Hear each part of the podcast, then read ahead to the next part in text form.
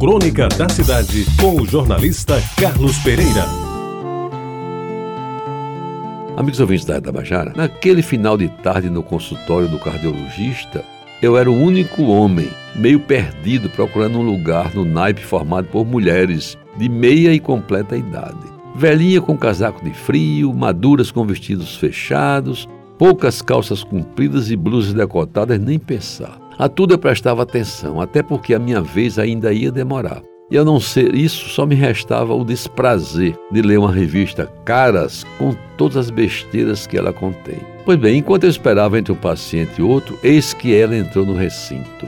E não entrou sozinha. Se fazia acompanhada de um homem mais velho, não tão velho que pudesse ser seu avô, mas certamente com idade de ser seu pai, ou quem sabe nos dias de hoje, bem que podia ser um namorado ou mesmo um marido saído de um ou dois casamentos fracassados. O certo é que a moça que entrou no consultório se fez notar primeiro pela sua juventude. Ela parecia não passar dos 25 anos, e especialmente pela roupa que ele cobria, não inteiramente. Uma blusa decotada, deixando à mostra o encontro de dois seios jovens e atraentes, e uma saia que de tão curta e frouxa, no balanço do andar, permitia ver quase tudo que estava por baixo. Pois bem, circulando por dentro do recinto, apertada e lotada naquela hora, ela estava mais para gazela, alegre e descontraída, que parecia não ter nenhuma preocupação com o chamamento da atendente que lhe pedia submeter-se ao teste do dedo indicador para conferir a autenticidade da carteira do plano de saúde.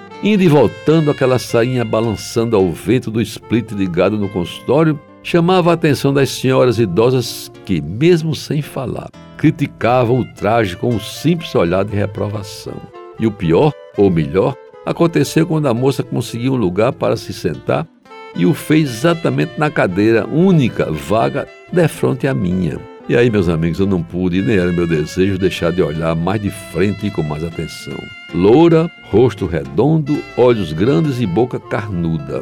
Não era propriamente uma miss, mas uma moça com bons e belos atributos. E como não podia ser diferente, o meu olhar se deteve algumas vezes no seu cruzado de pernas e me proporcionou cena que há muito não tinha oportunidade de ver.